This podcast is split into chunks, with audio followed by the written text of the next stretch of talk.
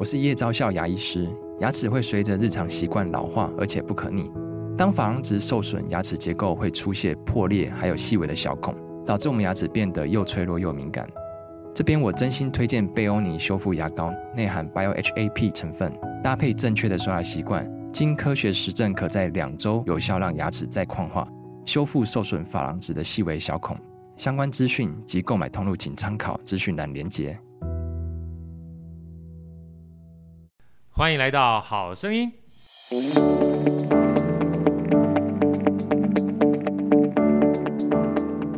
大家好，我是好趣的好哥，欢迎来到好声音。在好哥身边是我们美女主持人 Elsa，Elsa 跟大家问好。大家好，我是 Elsa。啊，今天呢，除了这个 Elsa 之外，我们还有另外两个陪我们今天的超级宇宙无敌来宾啊，一块聊天啊，这个。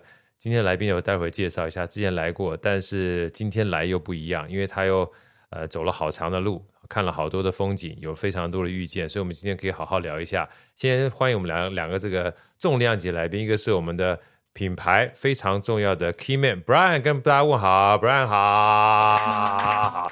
好因为他没有麦克风，好，所以我们拍手就好了。对对对 另外是我们美女音乐家维苏，维苏跟大家问好，好，我们都我们都都都只要只要来的哈，基本上都跟大家问候一下。然后接下来用最热烈掌声欢迎我们的刘佑成，佑成老师跟大家问好。各位观众朋友大家好。佑成老师是我们魔术行者哈，之前呢出门左转看我们好声音前面几集啊，我们佑成老师曾经跟我们分享过他之前在。呃，当魔术的这个生涯历程，还有到澳洲去呢，本来是想算是游学嘛，算游学嘛，还算是申请打工度打工度假啊。结果打工度假呢，一不小心呢，有一个机遇，就开始了他叫做行者的这个完完全全是误入歧途，误入歧途啊！所以大家一定有机会去听一听。很多的时候，它就是一个机缘。然后这次呢，呃，又从又从另外一个地方回来。啊，我们记得那时候聊的时候说，哎，又成一定旅途平安啊，然后才旅途平安刚讲完，时间飞逝的就过去了，对，四个月又过去了，四个月就过去，又成了，跟我分享一下吧，因为可能很多的听众上一集没有听到，那这一次呢，你的这个行走的旅程是从什么地方开始，什么地方结束，然后大概多长的时间，多长的距离，先让我们一个比较。呃，梗概的轮廓好不好？好，其实我之前呢有从澳大利亚的墨尔本走到悉尼，对，然后在同年年底从上海走去西藏，接着呢，我本来想要从河北北京，然后横跨欧亚大陆走去葡萄牙，对，结果走着走着走着，疫情就爆发了呀，然后我就想说，啊，三年半过去了，疫情总算平息了。那接下来呢，我就是这一趟从上次中断的张掖市，在甘肃省，然后从张掖市走路走去塔吉克斯坦的杜尚别，他们的首都。这一趟大概是四千三百公里左右，然后用了四个月的时间，然后完成了这个旅行。呀，四千三百公里，我们刚刚这个，天哪，我们刚刚稍微简单算了一下啊，如果说全马是四十二公里的话，是简单讲就是这四个月。一百 次全马，一百次全马。然后事实上，我们刚刚在聊的过程当中，假设是四个月，就像一百一百多添一点点嘛，几乎天天全马，对，对，对不对？是真的。有的时候三十公里，有的时候四十公里。我刚刚听了老师讲，老师你跟大家分享一下，有一小段还接近是两天的时间，一天就走六十多公里，这是个什么样的桥段？哦，那边不是只有一小段，对 因为从张掖市往西北方向走的时候呢，就会开始非常荒凉。其实我以前呢，从上海走路去西藏的时候，平均三十公里是我每一天的公里数。对，因为大概就会有一个村庄。可是没有想到这一趟张掖市走出去之后，就开始四十多公里才会有一个村庄。所以我这一趟不是在做徒步旅行这样一件事情，我是在做极限运动。运动对，真的真的真的。那我翻过了呃天山山脉，到达南边的时候呢，它就是一个很大的戈壁滩。那戈壁滩它不一定是沙漠，它很有可能都是石头的对对对对对，小石礫，所以睡觉的时候就会非常的痛苦。对，它不是平整的，对不对？对，没错。然后呢，我就会想说，哇，这边鸟无人烟了，该怎么办？刚好是有好多段，它是动不动就是一百二十公里的这种实力滩。那我就在想说，那我一天如果只有走四十公里的话，我要三天。对。我觉得这样太久了，不行，风险太高。对，所以我就用两天，所以每一天都是走六十几公里，跟急行军一样。对，六十几公里，然后再背上我的背包，这样子的话，其实有一个好处就是我不需要背太多的粮食还有饮水，所以我的速度可以行进的比较快。可是如果我要花比较长的时间，我就要准备比较多粮食还有饮水，才有办法通过这些地方。对，可是运气很好的一件事情就是，我从张义市出发的时候，过这些四十几公里的戈壁滩的时候，那时候气温很高，大概是四十五度。我的温度计上面如此的显示，对，可是也好险，那个时候还没有到太荒凉，所以等到走到一百二十公里这个地方的时候，那个时候已经入秋了，所以对我来说就没有这么的困难，没有这么炎热了。对对对对对，不然的话我可能就会晒死在路上。对，所以我非常开心能够在四个月后活着回来看到好哥。真的真的，就刚刚祐诚讲这一段哈，其实不要小看距离这件事情而已。其实光走路看起来就是走路，但是它变化的东西变数非常多。尤其这次像我们刚刚在聊天，我跟那个 Brian 啊，我们这次骑那个北高三六零，我们就很 lucky。为什么？因为我们北高三六零啊，前两个礼拜有另外一个单位去办，也是北高三就，台北骑到这个高雄嘛，嗯、同样是两个北高，前面的两个礼拜就很辛苦，因为它热度啊高达三十多度，嗯，哇，啊，那个温度一高的话，哇，中午基本上那个烈日哈、啊、是很痛苦的。那我们这次。坦白讲，真的老天爷非常保佑，因为从头到尾最热的中午啊，也不过二十三度，哇，很幸运呢，非常非常幸运。就是而且一开始的时候虽然有点凉，但凉意哈、啊、也不到冷，所以就等于都是非常凉爽的啊，等于无风无雨，然后又不会太热，又不会太冷，然后又顺风啊。但但我们这样其实还是蛮累的、嗯，可是这样子真的是老天有保佑哎，像我在塔吉克的时候。因为它是在帕米尔高原上，没错，所以就是很冷，冷到你是不会想要停下来。就是每一天离开帐篷，然后收拾完帐篷之后，然后就是走，连续走个六到八个小时之后，然后才停。因为太冷了，如果停下来的话，就会感觉更冷。没错，所以是冷到没有办法停下来。所以好哥，你真的是 上天有保佑。对对对，你讲这真的是这样子，尤其很冷的时候，你不能停下来。尤其比如说，有时候我们到山上骑车，到冬天的时候，你一冷啊，你没有办法等后面等太久，一等太久身体就冻掉了。对，一动起来再启动的话，那基本上非常辛苦。嗯、尤其有的时候，就像刚才佑成老师有聊的，如果真的不小心补给如果没有及时，还会失温。对，这一次在塔吉克的时候就有遇到这样子的事情，因为我通常是会先用呃 Google Map 先看 A 点在哪里，B 点在哪里。那我有起点，有终点，就有方向了。然后我就开始算说，好，那我一天平均要走几公里？对。但是呢，有时候 Google Map 上面可能还没有及时更新，像有一些的国家，它可能不常用 Google Map，所以它更新的速度就没有这么快。结果我就看到啊，这个地方有村子的名字，有地名啊，一定有村子。结果走去了，对，荒芜人烟。好，然后我就想说，没关系，这是第一天，OK 的，OK 的，OK 的。啊，第二天啊，我还是有我的粮食要饮水嘛。结果走到第二天，还是什么都没有。好，没关系，补给就断了，明天，对，明天一定会有，因为已经三天了。我这个概念是哪里来的？哈，是我在第一趟从墨尔本走去悉尼的时候，我就发现，哎，以前人是怎么样移动从 A 点到 B 点？啊，绝大部分人都是用走路的，所以村子和村子的距离都是算过的。可是没有想到，我在塔吉克那被搬空了呀，所以什么都没有。好，结果到第三天的时候，我边走的时候，然后开始太阳没有了，开始我的头皮发冷，脸颊发冷，脖子发冷。我真的很清楚的感受到我的温度从哪里开始慢慢没有了，而且那个时候即使我走得再快。我的身体都已经没有办法产生热能，对，对，完全热不起来。那时候我想说，完蛋了，完蛋了，我该怎么办？好险，我本来就有用 Google Translation 先下载离线翻译，然后我有先载好一些句子，比如说啊、呃，请你卖我吃的和喝的。呀，那时候已经天黑了，马上先拦下一部大车。那时候其实也没什么车了，开着我手机的手电筒，然后把它拦下，然后赶快给驾驶看，对。对然后我就发现哇，他们好善良，啊、他就直接给我吃，而且不是那种普通的面包而已，还有火腿啊，啊等等之类的。哇，Angel 天使，对，没错。可是就算我吃了，已经天黑了，我这样走也很危险。对，那我就赶快到旁边的荒地里面搭了帐篷。结果那一天晚上呢，哎，早上起来的时候，应该说早上起来的时候，我就发现我本来有的温度计呢，它的最低温是二十度。早上起来，我马上看不到，哎，我的里面的线到底在哪里？呀，所以那天早上是低于二十度。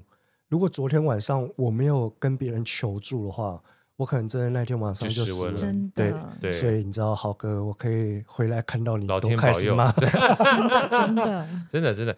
那我们说到这一段哈，其实我们在之前聊的时候，曾经问过这个佑成，因为本身走路听起来是一件很轻松的事情，那是平常散步，你知道，这样基本上横跨非常大的距离，尤其在荒烟或者是蔓草的这种你从来没有杳无人烟的地方，是一件很不容易的事情。佑成再跟我们聊一下好不好？当初其实，在悉尼啊，去这样走的过程，然后接下来又有持续各种不同的旅程，哈，会让你想要这样子徒步，就是横跨这么长的距离，你的本身的心念或者想法是什么？让大家聊一下好不好？哦，可以看到一个人从青少年变成 大人。一开始从没有本走去悉尼的时候，是因为我的室友约我嘛，对，但他没有做这件事情。那本来我们是要走大概八百多公里，骑脚踏车骑去悉尼。啊，本来是骑脚踏车，对不对？本来是骑脚踏车。后来我就想说，可是，在台湾的我本来就在骑脚踏车了，难道我要做一模一样的事情吗？我就想说，我不要。我人难得都已经在澳洲了，那我就要做以前没有做过的事情。其实那个时候就很中二，那时候就想说，那如果我要做的话，我要做一个感觉比较困难的。最后我就决定，好。那就用走的，可是呢，我也不要走那个八百多公里了，我就把脑袋呢动在沿着海岸线走，走一千三百公里，这样比较划算，是吧？对对对，就是好哥每次说的，既然要既然要走了，走个八百干嘛？那就走个比较。啊，够够本儿的是吧？你就跟我跑马拉松是一样的，半马九百块钱，全马一千二或一千一。财商专家上身，啊、对，对，对啊，哦，是走个划算。原来我们基本上兄弟感情会这么好，是个原因。我那个时候就单纯很中二，想要做这件事情。然后后来啊、呃，我中国的朋友他们就说他们要上海办一个活动，问我要不要去参加，我就说好啊。对，然后就去了上海。可是我在去上海之前，我就想说，哎。可是，如果我就搭飞机去上海参加完三天两夜活动，我就搭飞机离开了。身为苗栗人、客家人的我，我觉得这样不划算，不行。我本来我是想要搭火车从上海去西藏，对。可是那个时候我头一转，我有一个想法，哎，我可不可以跟前几个月一样，用走的从上海走路走去西藏？这是第二趟的想法，Yeah. 没想到我走到安徽的安庆的时候，我的背包就开始有人来拿东西了啊！不小心我的护照被偷了呀！那 Yeah. 我那个时候本来还很开心的跟我印度的朋友说：“哎呀，我搞不好可以走去印度啊！虽然我也不知道怎么去印度，但是讲讲不用钱嘛，对不对？”对 那我就想说啊，好可惜哦，我没有办法走出一个国境。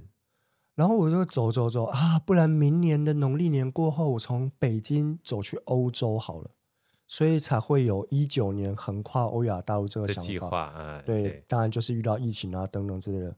可是如果大家打开 Google Map 的话，会发现到一件事情：我的每一次的距离都用 Google Map 是没有办法直接估算出来的。对，因为我过程当中我会想要到学校里面去做演讲。对，哎，现在不是很流行 SDGs 吗？对，对啊，我就想说，哎，那我要怎么样借由我经过这些地方，这些地方因为有我而变得更好？我突然想到啊，我有一张嘴，对，可以分享。对，我搞不好可以到学校里面，然后去做一些分享啊，等等之类的，所以才很绕。其实从河北的平泉到张掖大概两千公里左右，嗯，结果我走六千公里。对，就是因为基本上你不是直线的走。你到各个不同的学校去做寻访、做分享，对不对？对。可是也就是因为这个样子，我去了。不过等一下，等一下，嗯、我们先讲一下，两千公里到六千公里差别还是蛮大的。你你这么跟我讲，到底走到哪里去？我第三趟的时候呢，就是从河北的平泉，然后北京汉中，然后接下来呢就是兰州，接下来又往回走，往东边走。走到了银川，宁夏省的银川，Yeah. 然后从银川又走回到兰州，然后进了青海，黄南州、海南州，就是青海湖那个部分，然后接下来走到西宁，接下来又顺着我们的三幺二国道，这个是呃，它是从上海，然后一路到乌鲁木齐一条路，然后顺着这一条，也就是以前的古丝绸之路，对，走到张掖。哇，你这样讲好像让我想到以前我们小时候讲那个。就是甘肃不是甘肃走廊嘛，对不对？五味、张掖、酒前敦煌嘛，河西走廊，河西走廊嘛，对不对？刚才说河西走廊，我张掖已经好久没有听过了，你知道吗？今天突然讲张掖，我特特别特别的亲切感。来，好哥再请教一下这个佑成哈，因为毕竟这次你从这个张掖到塔吉克嘛，是吧？对。这样的一个旅程哈，你是怎么样去安排的？会想要走这一趟，而且这边到塔吉克这一段呢，为什么会成为你这一次走的目标？因为这一段是我要去葡萄牙的必经之路啊，对，所以呢，这一段是一定要走的。那再来，为什么会想要走到塔吉克？我原本呢，一开始的时候是只想要走到新疆的边边，新疆的边境就是卡拉苏口岸，嗯，就是距离喀什大概一个星期的路程。好，那没有想到就是在路上的时候，村子和村子太远。四十多公里，对，导致我走在有一条路叫独库公路的时候，然后发现，哎，我有多的时间可以再多去其他的地方，哎，那搞不好我就可以走去中亚哦。然后我就下了这个决定，好，那我就去走到中亚。那我要走去中亚哪里？有两个国家，塔吉克还有乌兹别克。可是如果我进到乌兹别克的话，我赶回台湾。会比较着急，对。然后乌兹别克的签证啊，还有邀请函的费用，我这样子要办两次，因为我明年的话，搞不好还要再上路。再去，嗯，对。那你知道哈，客家人精神 简朴的简朴的个性，这时候就表露出来了。那不然这样好了，我就花一次的钱去到塔吉克。那明年再去塔吉克，我就省下那个邀请函要办两次的钱。对，对我明年只要去乌兹别克办一次的邀请函就好了。所以我这一趟就是走到塔吉克。所以这趟的路程是这样来的。再来就是独库公路这一段呢，是我非常非常想要走的一段路。为什么呢？因为独库公路它一年只有开大概三个月的时间，其他时间都是大雪封山的。对，啊，像有一段呢，呃，一个山口。在我们《大唐西域记》里面，我们的唐三藏先生啊，唐先，嗯、没错，唐先生走过去的时候，对对。对，他发现，哎呦，这个地方很高，然后他就是在那边徘徊，到底该不要过去？发现到不是他很想过，结果发现到、啊、哦，没有办法过去，结果他又绕了路，然后才到现在的库车市，古国叫做龟兹，龟兹，对，啊、龟兹这个地方，所以那个时候呢，我就想，哇，这段路。我一定要走，因为他一年就只有开这么几个月，三个月，对对，而且像现在冬天，可能有一些地方它就会降到零下三十度、四十度。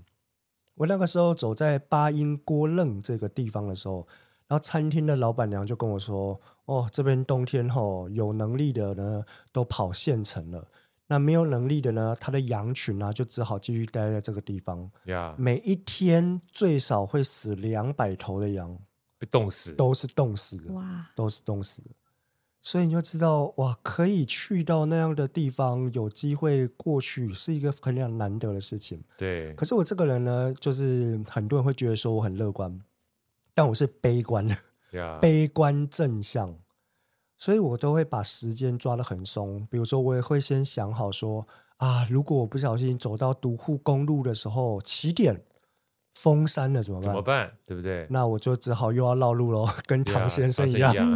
那、啊、我要绕路哦，所以我就把这些时间算进去。所以我一开始的时候只有把路程规划到卡拉苏口岸而已。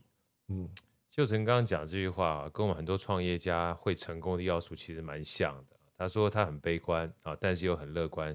所以悲观呢是。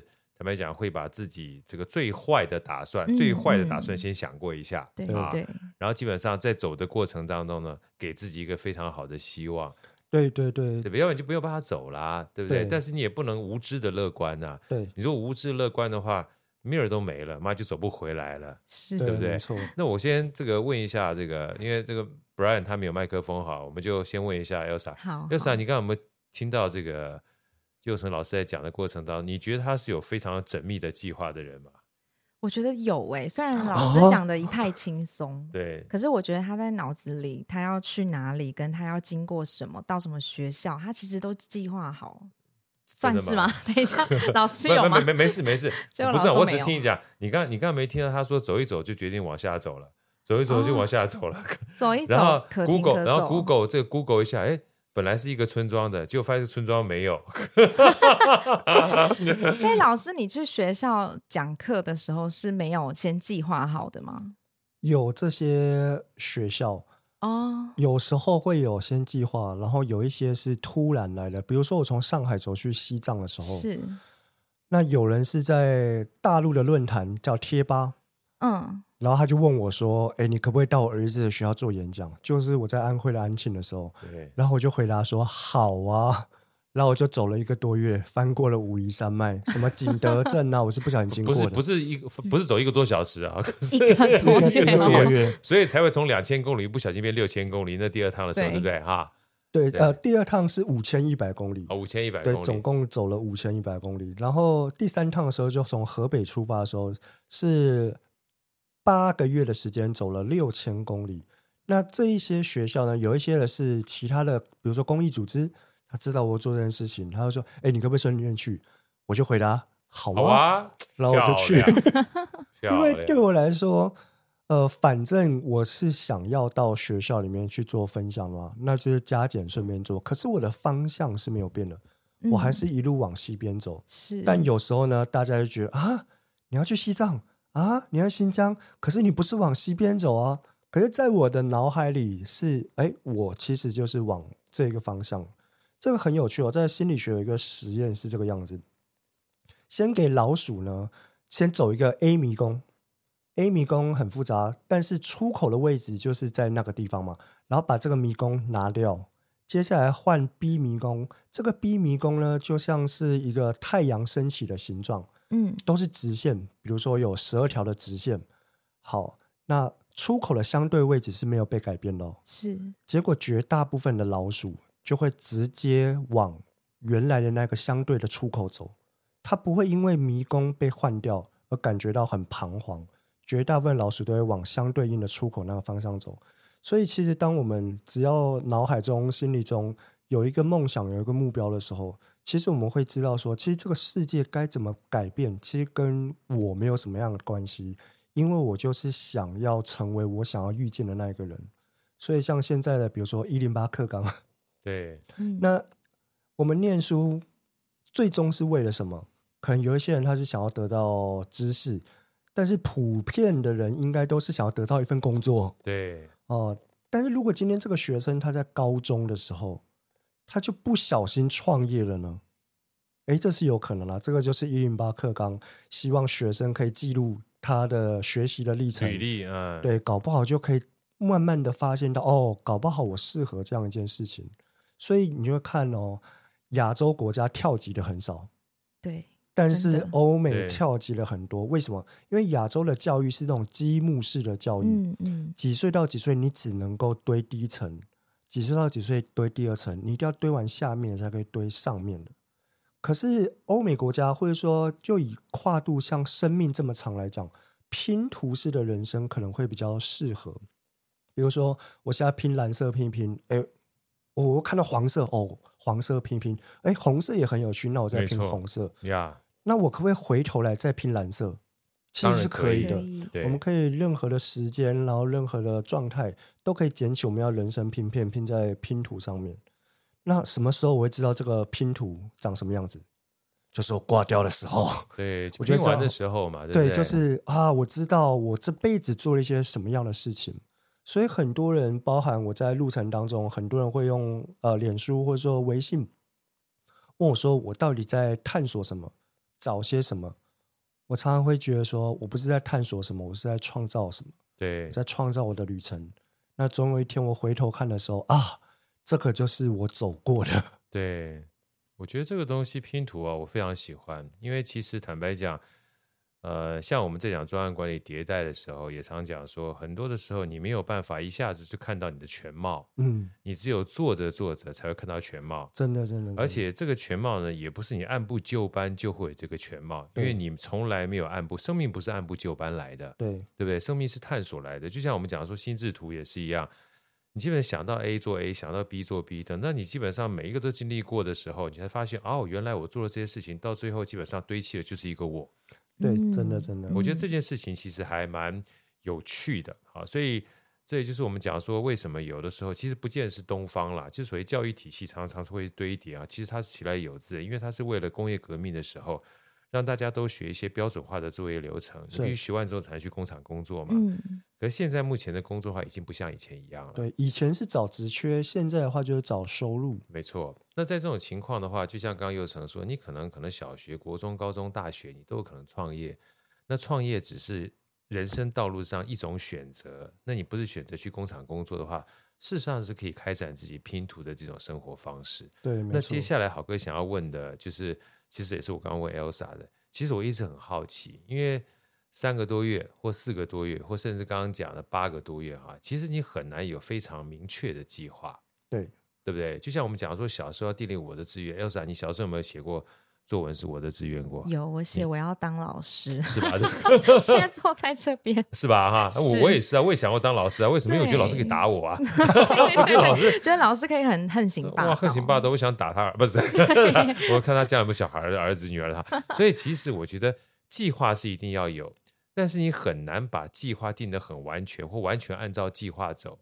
尤其是我们刚刚听到这个。又成老师在讲的过程当中，我相信轻描淡写啊是一回事，他有机会去加入这个老师的粉砖或是脸书，你看到很多基本上都是叫突发事件，不能讲意外啊，就突发事件很多，你也不会想到自己 passport 就被啊被他顺走了，对不对？啊，所以像这种东西，又又成老师跟我们聊一下，你在整个计划开头的时候哈，是怎么样的一个状态下你就出发了？有一点点启动资金，我就出发了。是 啊，这是一件很重要的事情。很多人都会觉得说，呃，钱都要准备好了。可是我就会觉得说，啊、呃，有有钱有有钱的便利，没钱有没钱的有趣，这是一件事情。第二件事情是，当有钱的时候，我可以过得比较舒服；但没钱的话，我还是可以去做我要做的事情。所以这个其实跟出发是没有冲突的呀。那其实有起点有终点，很自然而然就会有方向。但是当我们不知道我们是谁，我们也不了解这个世界的时候，就会完全失去了方向。Yeah. 所以只要有起点有终点，我觉得这样子就很足够。接下来就是去评量，说量力而为嘛。那我一天我要走多少公里？那我就可以知道我大概需要走到几天。那我需要在路上准备一些什么？像有一些人哈，呃，我们在大陆的时候，比如说抖音上面常常会看到别人徒步旅行，就会拉一个很重的车子。呀.那我就会觉得说，为什么你需要推一个这么大的车子呢？对，那这样子会影响到你的速度啊，等等之类的。所以我觉得背包里面装入的其实都是恐惧。对，那为什么会装入恐惧呢？是因为我觉得这东西好像很好用哦。我就把它放进来，B 东西很好用哦，我又把它放进去，这样子慢慢的会不小心把我们的人生给压垮。徒步旅行也一样。那我觉得说，如果今天我们拿起这个东西去思考，我到底在害怕一些什么？哦，我怕的原来是什么样的事情？拿起 B 东西的时候，哦，我害怕了，诶，居然是跟 A 东西一样的事情呢。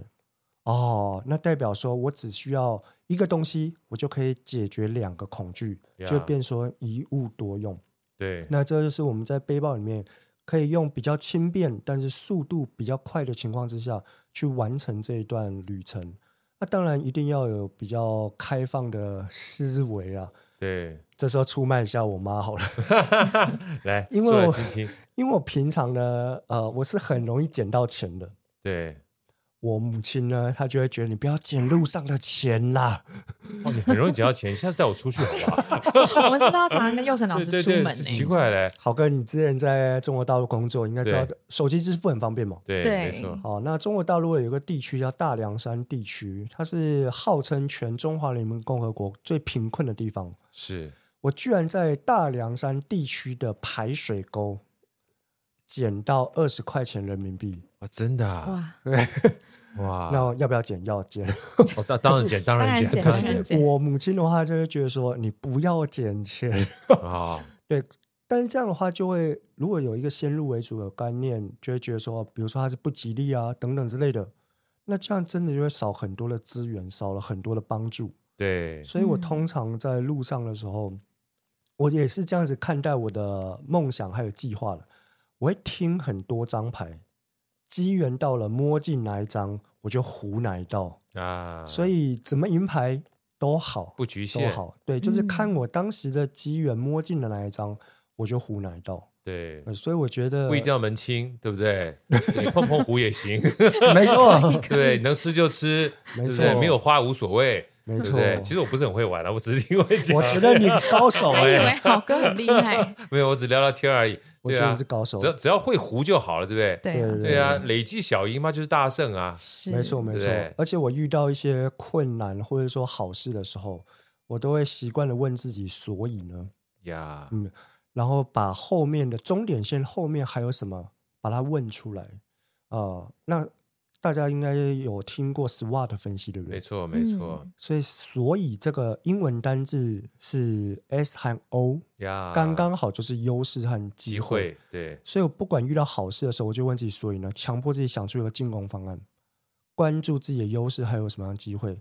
遇到坏事情的时候，还是强迫自己，所以呢，强迫自己想一个扭转的方案。所以我就会一直不断遇到事情的时候，我就问自己：所以呢？而不会让自己待在现场，或者是一直沉浸在一些不好的情绪里面。对、嗯，我觉得这个是很重要的。对，就解决问题这件事情，便是你在路程当中，你必须面对，而且要时刻保持这种思维方式。对，对对，你不能停下来，因为你本身的行，你本身的路程就是往前走的。是的，对不对？而且这个东西很有趣啊，就像你刚刚说的，你原来想要的，并不一定要到塔吉克。对，对不对？是觉得哎呦有时间哦。对啊，这个我觉得是很多的台湾的啊银发族。啊，刚刚那一个不是连线中断，是我真的停了很久，在想在思考这些后勤。对，那常常会会说啊，我现在六十了啊，我现在已经七十了。我觉得这个是一个好事情，因为他们意识到自己已经六十岁、七十岁。就跟我在独库公路的时候，我意识到我已经走到独库公路了，那我还可以有多少的时间可以去发挥？这个接下来这个所以呢，就会很重要。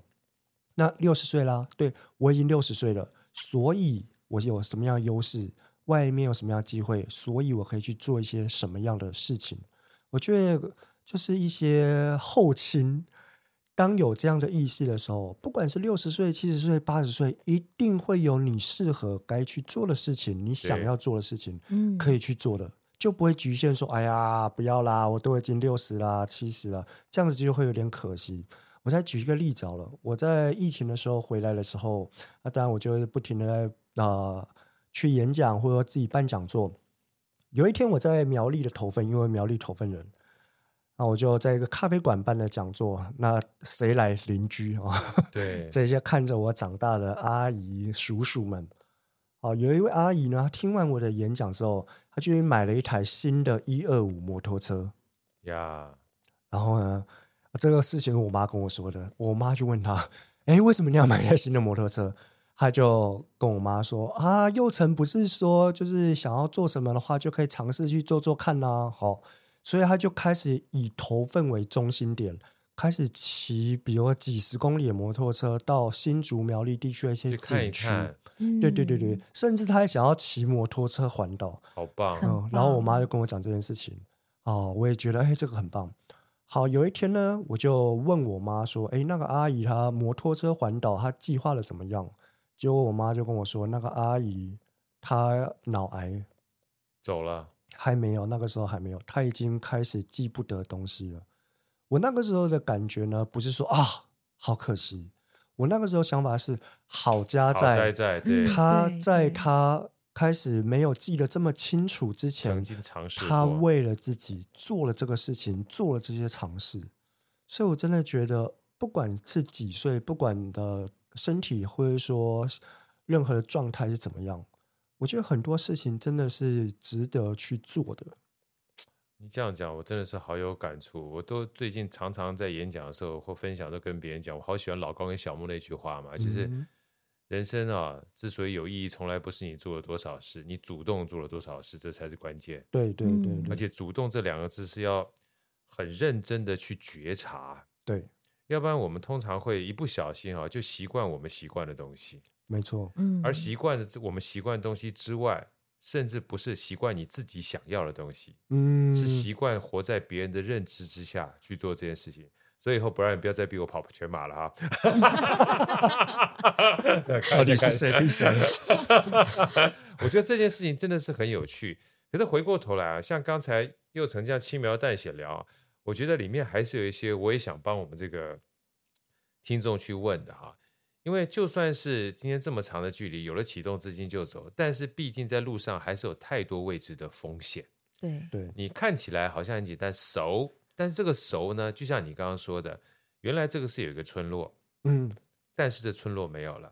你希望明天还有，但是明天还是没有这个村落。嗯、当你后来招手的时候，看到有人把这个东西给你吃的时候，这也叫做千钧一发，对不对？嗯，所以在过程里面，其实还是蛮多惊涛骇浪的。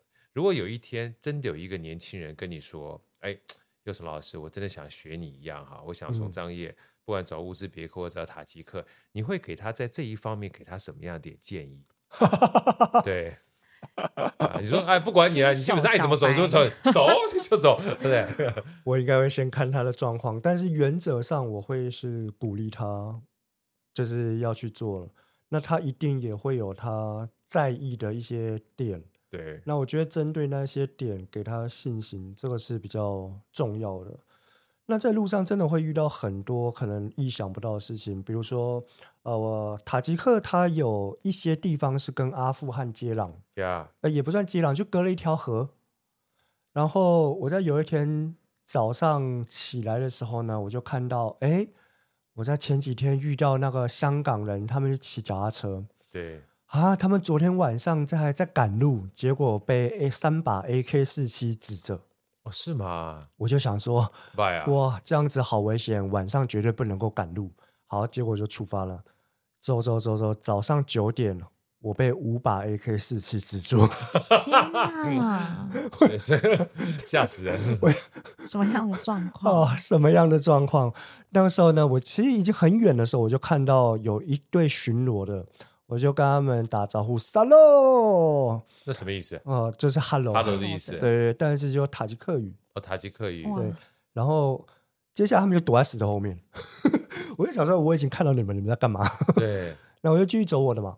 然后突然他们就从石头后面这样冲出来，然后五把 AK 四七指着我的时候，我就想，哎，怎么回事？然后我就开始说，Tourist，Tourist，然后继续指着我。然后有一个人呢，他又比较靠近我，然后问了一些话。当然。就鸡同鸭讲啊，对，然后我就说 passport，passport，然后就说耶耶耶 passport，passport，我就把护照拿给他，然后看了看，然后跟那领头的说啊，tourist，结果那个领头的完全都不想要理他们自己的人，嗯，呃，他就不管啊，继续指着我，好，接下来就是好，手举起来呀，啊，转圈啊。趴在地上啊，搜身起来啊，没有搜身，为什么呢？嗯、背包脱掉，外套脱掉，怕你里面藏武器、炸弹之类的，我猜。哦、然后衣服拉起来，所以为什么没有搜身？就是怕可能会有炸弹什么嗯，然后衣服拉起来转圈啊，那时候才早上九点多，很冷。哦，接下来呢，就是要在那边开始等等什么？他就是找他的长官来，我觉得那个领头是想勋章想疯了，你知道吗？呀，Yeah. 他就搞不好蒙中了怎么办？对不对？嗯嗯。哦，我觉得他也是蛮蛮积极的。对，哦，邀功，对，好不容易逮到一个麻雀都没有，就好久没飞过，搞不好来个人，对不对？对对对对，他就巴不得把炸弹放你身上，说这个将有炸弹。哇，真的是很恐怖呀！然后，而且那个时候很神奇哦，就是。整个事情结束之前，没有任何一台车子经过那条马路，那一条还是主要道路哦，但是完完全全没有任何一台车子经过。然后那个时候也很尴尬啊，在他长官来之前，就是我看你，你看我，他又再重新就又再叫我做了一次。我也想到这样不是办法，我我就把眼睛闭起来，我就不看他们了。然后接下来，哎，我又听到就是架机枪的声音，哇，吓死！然 后发现就打开来看，我就看，哎，真的有机枪对着我。然后哦，马路那边呢，就来有一台皮卡，然后一个穿军服啊走下来，然后招手叫我过去啊。然后我就先，然后跟他说，哎，那这样子没有办法哦。cell phone，cell phone，translation，translation，对，然后才把我的那个手机拿过来，然后开始翻译，然后他就哦，好，没事之后呢，然后又让我离开了。那这时候是离开的时候是很开心的啦，为什么？因为我跟他们说塔吉克斯坦巴佩什，对，巴佩什，巴佩什什么意思？好，我不知道实际意思是什么，但是呢，这一句话呢是其他检查站的塔吉克的士兵教我的，我猜这个就应该是塔吉克斯坦好棒棒的意思，啊、所以他们听到的时候、哦、都很开心。这一句话我有试用过，对他们军人都非常非常的好用，军人马上会跟你变得很友善。嗯，可是这个也呃让大家知道，如果到一些其他国家的时候，虽然我们现在有快速通关，可是我个人会觉得说，最好在护照上面盖我们的出境章，呀.他才会知道，哎，你到底是哪来的？嗯，不然如果没有出境章的话，我觉得在一些国家会很麻烦。像我从中国进到塔吉克的时候。因为他们不承认我们的护照嘛，对，所以是没有出境章的，只有塔吉克的入境章。哦、哇，这就很尴尬，我就被那一个长官问到：“哎，为什么？为什么你没有出境章？对，对你没有出境章？”我就说：“因为中国不承认台湾。”嗯，好险，他听了进去呀。对，然后如果大家以后在外面遇到这个事情的话，就是不要激怒他们，对，因为我们是无辜的。那反而如果去做挣扎或争执啊，可能他枪就开下去了。呀 Yeah.，对，那个时候是非常危险。像这种事情，真的就没有办法非预期预料，对，对真的是非预期的。所以，如果未来有其他人要做横跨欧亚大陆啊，或者说呃比较远征式或比较探险式的旅行的话，可以先思考自己要有什么需求需要。需要跟想要是不一样的，不一样，对。哎，那先想想到底是什么是自己的需要，比如说水啊、吃的啊，这个是需要。所以我在我的背包里面就会有那个滤水器、滤芯。嗯、那只要有任何的水再脏，我只要透过。那个滤芯，我觉得起码先可以喝到，就变饮用水的，对对对对。然后我只要经过了这一段，搞不好我等一下到村庄了，或者是一两天，对，我到村庄了，我就可以有干净的水源，那再备多一点，这样子就可以了。所以先解决需求，然后再解决想要。比方说，很多人就会跟我说：“哎呀，刘成啊，你可以有一些呃拍直播啊等等之类的。”可是，如果我要做直播这件事情的话，就会很耗电。对，我就要带很多的行动电源。那有人就会说：“可是你也可以带太阳能板啊。”可是太阳能板的转化率其实很差，很差。嗯，对，对，所以又会增加重量。那我的旅行就是要先让我自己可以活下去。没错。所以让自己活下去，就是在做这趟旅行当中非常重要的事情。所以我除了有防御性的悲观，就是 必死的觉悟之外。当然，我还有必活的觉觉悟，嗯，我希望我可以好手好脚的可以完成我的旅行。对，我觉得这个东西很重要。其实刚刚听完这又成聊完，豪哥有非常大的体会，就是我们任何的人世间的事事物哈，它一定有一个类似神农尝百草的先驱。是，我讲白就是这样的嘛，对不对？对。如果没有尝过，就算那个。神农氏是最后啊，这草有毒啊，死掉了，真的。他是验是吧？但他至少也尝了很多了，对不对？是前面之前也有人尝过啊，可是因为他尝了，所以你才知道有些东西可以吃，有些东西不能吃嘛。对。所以我刚刚讲就是很多人呢，基本上他一定要做 pilot，他一定要做先驱。可是当你第二个、第三个的时候，为什么像今天佑成老师跟我们分享的时候，你就有一个学习的榜样了？哦，是是是是。对，然后你去的时候呢？你相对而言就可以稍微降低的风险，是因为很多的未知的旅程，它是一定要有从未知到已知的，这没办法。对不对？嗯，就像以前你知道过去的经验，像跟佑成老师说的，大概一个村庄到一个村庄，它可能就会是一天徒步旅程的时间。对，但你怎么知道有些村庄它被撤掉了呢？有些村庄的话，因为天候、因为地形，它不适合居住，它就必须远离呢。但当你知道的时候，就变成一个经验。所以这也就是为什么我建议有些想要类似进行像佑成老师这样旅程的话，还是可以去请请教一下这些前辈。对，像我第一趟就从墨尔本到悉尼的时候，就别人跟我说：“哎，澳洲大陆右下角大概一百公里左右，没有任何的村庄和商店。” Yeah. 那我就听进去了嘛，所以我就准备比较多粮食还有饮水，然后才可以通过那个地方。所以我觉得就是一些需要，它是有一些底线的。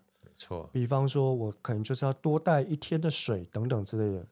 对，因为疫情的关系，所以登山。这个运动在台湾流行了，Yeah. 所以这三年多来，其实，在台湾登山这个运动里面，就是发生事故的几率比以前高很多很多。嗯、那就是因为大家没有先搞清楚说什么样的东西它是必须的，没错。所以如果不管在外面旅游，或是比较需要用到多巴胺的运动的旅行，其实可以先思考一下，或者先爬爬文。就太阳底下没有新鲜事嘛？真的，可以先问问说，哎，那如果我遇到这个问题，或者说有哪一些东西是我们该去注意的？因为每一个地方该注意的事情，它可能不太一样，因为时间它会一直慢慢的不断的在改变。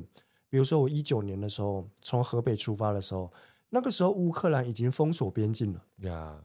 其实我那个时候不知道，结果到张掖，然后后来疫情，结果乌俄战争爆发。所以，真的环境会一直在改变。要在出发之前，可以先确认一下有什么东西是我们必须先带的。呀，哇，今天太开心！佑成老师跟我们分享这一段啊，其实给我真的非常大的启发。那我想最后请教佑成老师啊，这一次基本上将历经将近经历了将近四个多月的时间，时间三百多公里啊，从张掖到呃，本来基本上也不确定要到塔吉克的啦，对，乌兹别克塔吉克，但是。回来之后真的很开心啊，也恭喜老师又经历了一次，呃，我觉得人生的旅程其实跟就是行走的旅程是一样的啊，关关难过关关过，跟我们分享一下，预告一下好不好？就是接下来的话，你有什么样的计划？我在十二月二十五号的时候要去参加好声音的圣诞派对。这个、这个、这个、这个、这个太 棒了！太开心了！现在还有售票。对啊，我在塔吉克就已经买好票了，真的太感动了。六神六神老师太听我们了哈！对，也欢迎大家来参加我们这个十二月二十五号这个好声音的年度圣诞公益晚会哈。那这个我们 Elsa 也是我们好声音的乐团，一定会这个让大家非常开心的欣赏的音乐。没错没错。那好哥想再请教老师，当然这个很重要了，就是明年的话，还有这样子行者的旅程计划吗？我现在把所有台湾的事情压在四月一号愚人节啊，这件事情真的吗？对对对 对，我本来是要压在三月三十一号啦，结果呃。就是有学校说，哎，那四月一号其实星期一，啊、你会延后一天。我就说，哦，好，那所以我现在的所有台湾的不管是演讲等等之类的，那我就压在那个时候。然后接下来呢，我要飞回塔吉克斯坦，然后继续往西边走，呀，那就是接下来乌兹别克，然后哈萨克、俄罗斯，接下来就进到欧洲。那希望这一趟就可以完成横跨欧亚大陆这一件事情。我打算走到葡萄牙的罗卡角的时候，因为它欧洲大陆最西端。对，我想要跟大家说一件事情。是，OK，我们期待。我先，我先把记者会要说的先说了。呀，好，呃，很久很久以前呢，就是葡萄牙的人的船呢，经过一个岛。然后喊了一声 “Formosa”，呀，这一块土地呢，才到了欧洲大陆人的视野里面。今天这个岛上的人从陆路走到了欧洲大陆的最西端葡萄牙，如今他的名字叫台湾。呀，嗯，太棒了，好棒，好棒，谢谢，谢谢，谢谢。我觉得这个东西呢，基本上我们期待也祝福，因为这个就是类似我们人生一样，是一块一块的拼图拼起来的。没错啊，尤其疫情可能 delay 了我们人生想要的目标，但没有关系啊，人生基本上就只要思想不滑坡，办法总比问题多，对不对？没错 走着走着就会走出不一样人生来。那我们也希望呢，未来如果有机会的话，哈，有这样的一个想要的计划的话，或许我们好声音也可以办一个现场的分享会，让这些 当然好，让、啊、让大家基本上有想要参与这样的，你也不一定一下子要四千多公里了，对不对？啊，也许呃，很多人会想要走那个圣雅各朝圣之路呀，Camino。那搞不好我走到法国的时候，我就会开始 po 文说，哎，有没有人要来走西班牙朝圣之路啊？八八百多公里，对不对？嗯，其实你可以从任何一个地方出发，啊、但如果你要拿到最后的证书的话，你最要走最后那一百公里。一百公里啊！对对对。那所以欢迎大家之后，如果你有想要来走的话，就跟那个我们看的《阿甘正传》一样，你没有办法从这美国东岸跑到西岸，想要跑东岸，至少你可以任何一段话陪跑一下。对，欢迎大家一起来。对，陪个走一百公里也可以。然后接下来，请这个最后啊，我们想说，如果任何人有兴趣，好去追踪我们这个佑成老师，佑老师告诉我们一下，好吧？包含你过去这一段时间，因为其实有很多人在这个 FB 上面都给你加油，跟你互动哈，在什么地方可以找到你的资讯，好不好？我这一趟的时候呢，我本来以前都没有发 YouTube 呀。那这一次我就是除了照片之外，还有发一些影片。那结果脸书的画质太差了，那 所以我就传上了 YouTube。那如果有 YouTube 的话，可以搜寻“魔术行者刘右宸”。魔术行者，对对。然后在脸书的话，可以直接搜寻我的名字。刘右成就是姓刘又诚实的刘右成，姓刘又诚实，这三个字，魔术行者，就是这三个字，刘右宸。但是如果只想要看我之前的旅行的一些日记的话，可以搜寻魔术行者，应该就会有。可是如果有比较想要跟我多做互动的话，直接搜寻我的名字刘佑成就可以找得到。太好了，嗯，我们会把相关的资讯，对，我们会把相关的资讯。放在好声音下面，也欢迎呢。基本上大家有机会的话，能看看老师他在整个走路的过程当中的分享，因为我觉得那些分享其实不仅仅是旅途而已，我觉得基本上有非常多的遇见，而这些遇见呢，它不是只有在你周遭看到这些遇见而已，就是像老师刚刚讲的熟啊，人生基本上有非常多的熟。它既是优势，也是机会。今天再次谢谢老师，也希望老师呢，接下来一共平安顺心。我们十二月二十五号在好声音相遇。好，谢谢老师，拜拜拜拜。好声音，我们下一集再见。